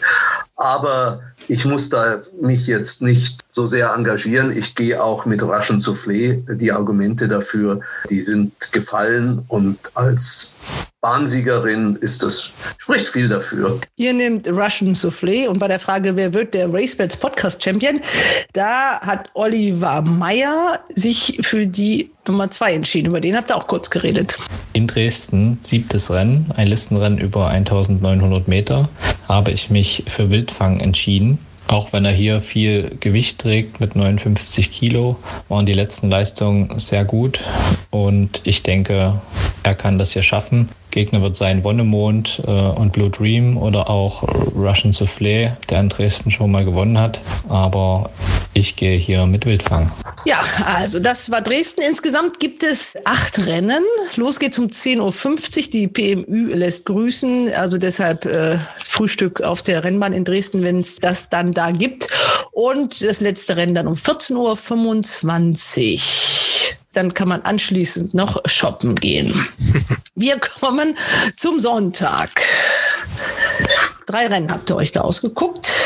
Das los geht's in Mülheim. Fangen wir da an mit dem sechsten Rennen. Ja, da habe ich einen Mumm und das ist keine Überraschung. Das ist natürlich meine Lieblingsjockey, so Sibylle Vogt. Sie reitet kolossal und wenn man die Abstammung sieht von kolossal, eins ist ganz klar, dieses Pferd muss unbedingt sehr weichen Boden haben. Das ist die Familie von Kamseka und so weiter. Kahn, meine ich, äh, Pferde, die alle schweren Boden konnten, mindestens weichen Boden haben müssten die Wettervorsage startet, dass es stark regnen soll in den nächsten Tagen. Ich hoffe, dass es stimmt. Und wenn es stimmt, bin ich für kolossal. Die letzten Formen sind auch gar nicht so schlecht. Ich war nicht weit geschlagen in einem ähnlichen Rennen in, äh, ich muss mal gucken, wo das war, Düsseldorf, glaube ich, und äh, war nur anderthalb Längen ungefähr geschlagen gegen ähnliche Gegner und steht jetzt sehr günstig im Rennen. Wir müssen noch dazu sagen, wir reden äh, über das BBAG Diana Trial, also das Listenrennen, das sechste Rennen. Das ist, glaube ich, noch nicht gesagt worden. Wer macht weiter? Wer übernimmt? Christian oder Ronald? Ja, heute ist es verrückt. Ich, der David, der legt hier vor und ich kann fast immer nur Ja sagen. das ist doch gut. Das gab es auch. Ja, Spricht ja. für dich. Doch, es deutete sich jetzt letzte Woche ja schon an, ne? Und, ja, ja, Picando waren wir uns auch einig. Das stimmt. Ja. Das stimmt. Ja. So, lang, so, langsam schwimmen wir auf einer Welle. Also kolossal bin ich auch dafür, weil die ist erst zweimal auch gelaufen, ist auch noch weiter steigerungsfähig, war zuletzt vor zwei Gegnerinnen, die hier auch mitlaufen laufen, muss man dazu sagen, war nicht weit geschlagen. Und das könnte alles passen. Da bin ich voll auf seiner Seite. Wenn man jetzt noch ein bisschen Gegner sucht, muss man natürlich Donna Florentina erwähnen, weil die war nicht weit geschlagen von Davids Mumpferd Palmas. War sie sehr nah dran, muss man sagen. Aber ich weiß nicht, das Pferd ist trotzdem noch sieglos, ist erst zweimal im Leben gelaufen, hat jetzt wieder seit Mitte Mai pausiert. Das stört mich immer alles so ein bisschen, wenn die so sehr wenig laufen und so. Aber klar, wenn sie die Form rein rechnerisch hat die hier eine gute Chance. Salon Love ist so ein Pferd, das ich immer so ein bisschen verfolge, aber die muss hier allen Gegnerinnen anderthalb Kilo geben. Da glaube ich nicht so ganz dran. Also bin ich auch bei Kolossal, weil sie auch zuletzt schon zwei hinter sich gelassen hat. Und da sind noch zwei, drei Studien dabei, wo ich mir nur mit sehr, sehr, sehr viel Fantasie vorstellen kann, dass sie da in die Platzierung laufen. Ronald, du musst das jetzt rund machen. Ja, das kann ich ganz schnell machen. Ich stimme zu bei Kolossal. Ich meine, es gibt noch ein Pferd da drin wie Stella, da weiß man gar nicht, äh, die, die Stute war verletzt, kommt jetzt raus, äh, galt als Hoffnung. Mal sehen, das, das möchte ich auch erst mal sehen. Aber ich teile zwar nicht ganz äh, die Wetterprognose von David. Es wird zwar wohl ein bisschen regnen Freitag und eventuell auch noch vielleicht ein kleines bisschen Samstag, aber dass der Boden wirklich sehr weich wird in Mülheim, das halte ich jetzt Stand Donnerstag, Spätnachmittag für eher un unwahrscheinlich. Aber egal, wir können es gerne mit Kolossal versuchen. Also Kolossal ist euer Tipp und euer Herausforderer. Oliver Meyer hat sich für dieses Pferd entschieden. Mülheim, sechstes Rennen, Diana Trial, ein Listenrennen über 2000 Meter. Ich habe mich hier für Alaska Sonne entschieden. Ähm, die Gegner sind für mich äh, Salon Love und äh, für die Quote Milka. Kolossal äh, hat erst zwei Rennen bestritten, kann auch gefährlich werden. Aber ich denke, Markus Klug und das Gestüt Röttgen können das gewinnen und ich gehe mit Alaska Sonne. Oh.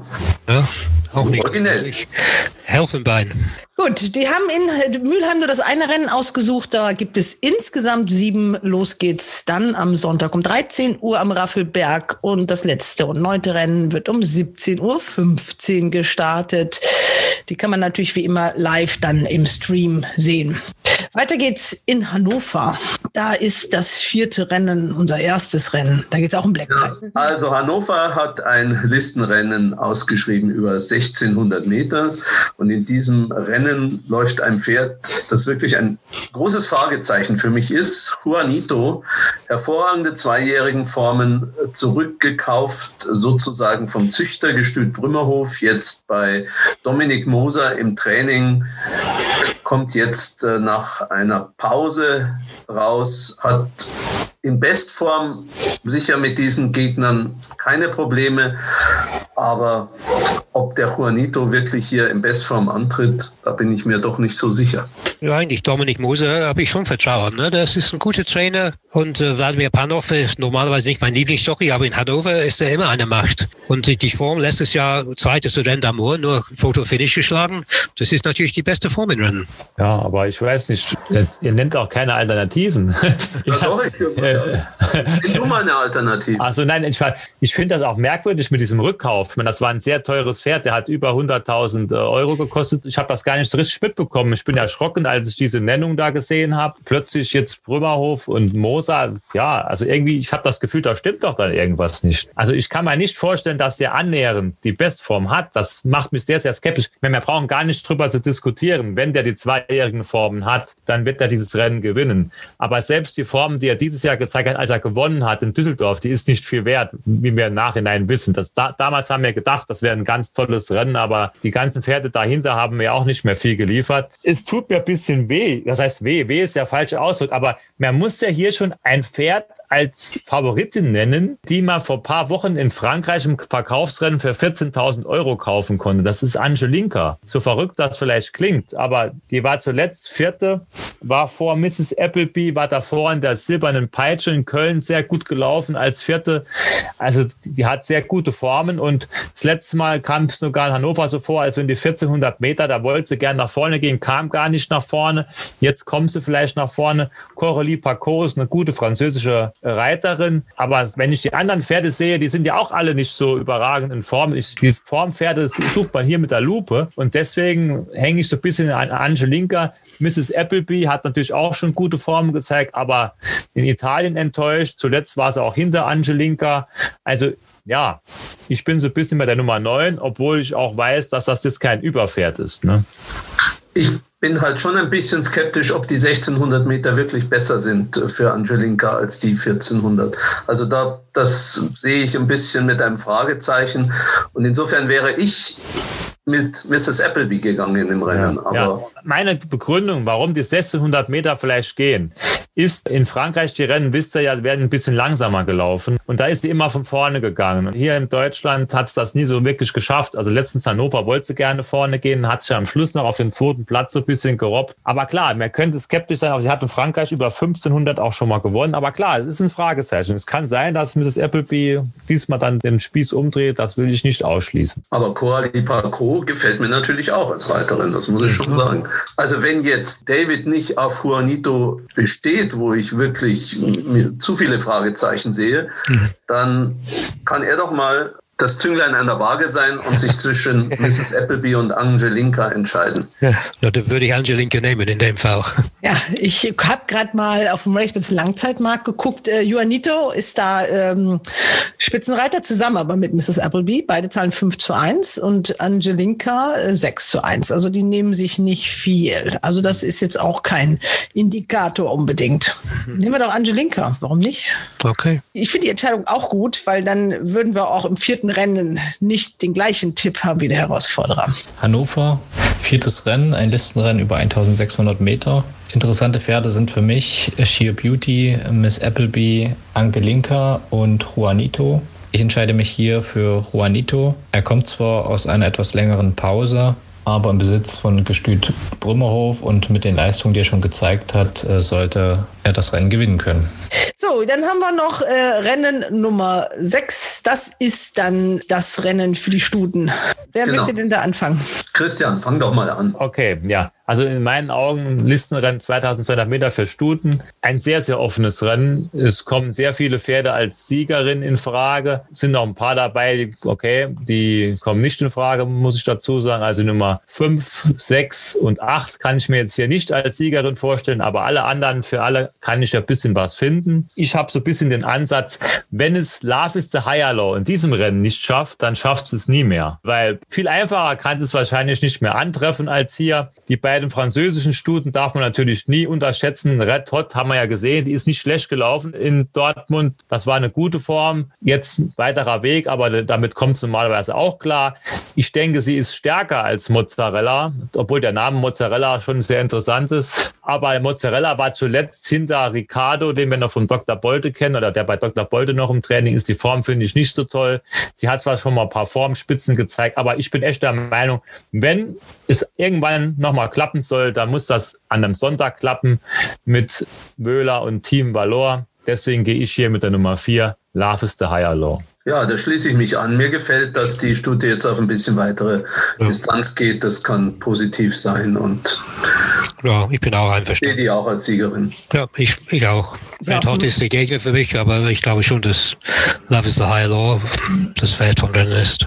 Ja, der Racewitz Langzeitmarkt sieht das genauso. Da ist die Stute an der Pole Position mit 4 zu 1. Akula, über die habt ihr gar nicht gesprochen, 4,5. Äh, Mozzarella mit dem schönen Namen mit 5 dann genauso wie Maleka. Was soll ich Ich frage sagen? mich, warum eigentlich, kann mir das irgendjemand erklären, warum diese Maleka in den Langzeitkursen so niedrig steht? Aus Ja, gut. Dänemark eine Stute? Ja, sie war halt immer, sie ist immer nach vorne gelaufen, Ronald. Und ich meine, sind wir mal ehrlich, so stark besetzt ist dieses Rennen hier nicht. Ich meine, gewinnen als Siegerin kann ich mir sie nicht vorstellen. Aber jetzt, ne, Love is the Higher Law gewinnt. Dann kommt vielleicht Red Hot auf den zweiten Platz und da kommt Oliver Wilson um die Ecke. Ne? Also es ist schwer einzuschätzen, aber ich habe mal gesehen, die ist halt sehr formkonstant. Außer bei einem einen einzigen Start war sie nicht unter den ersten drei.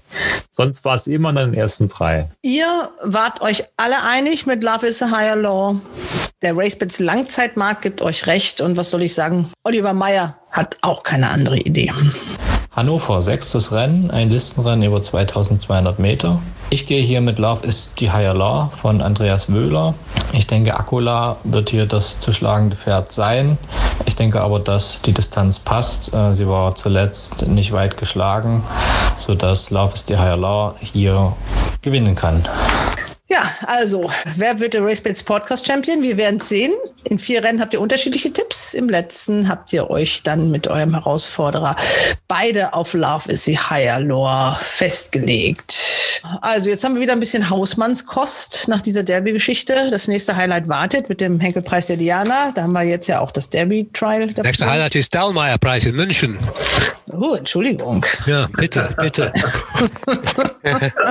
Das wird ein sehr starkes Feld wahrscheinlich geben. Ne? Vor allem die Engländer können wiederkommen. Ne? Also, das ist ja schon amtlich. Äh, Also die Delta-Variante, die ist ja grassierter, aber wenn man in vollen Fußballstadien Fußball spielt, kann man ja auch irgendwie nach Deutschland auf die Rennbahn kommen. Ja, Wann ist der Dallmayr-Preis, David? jetzt 25. Das in zwei Wochen.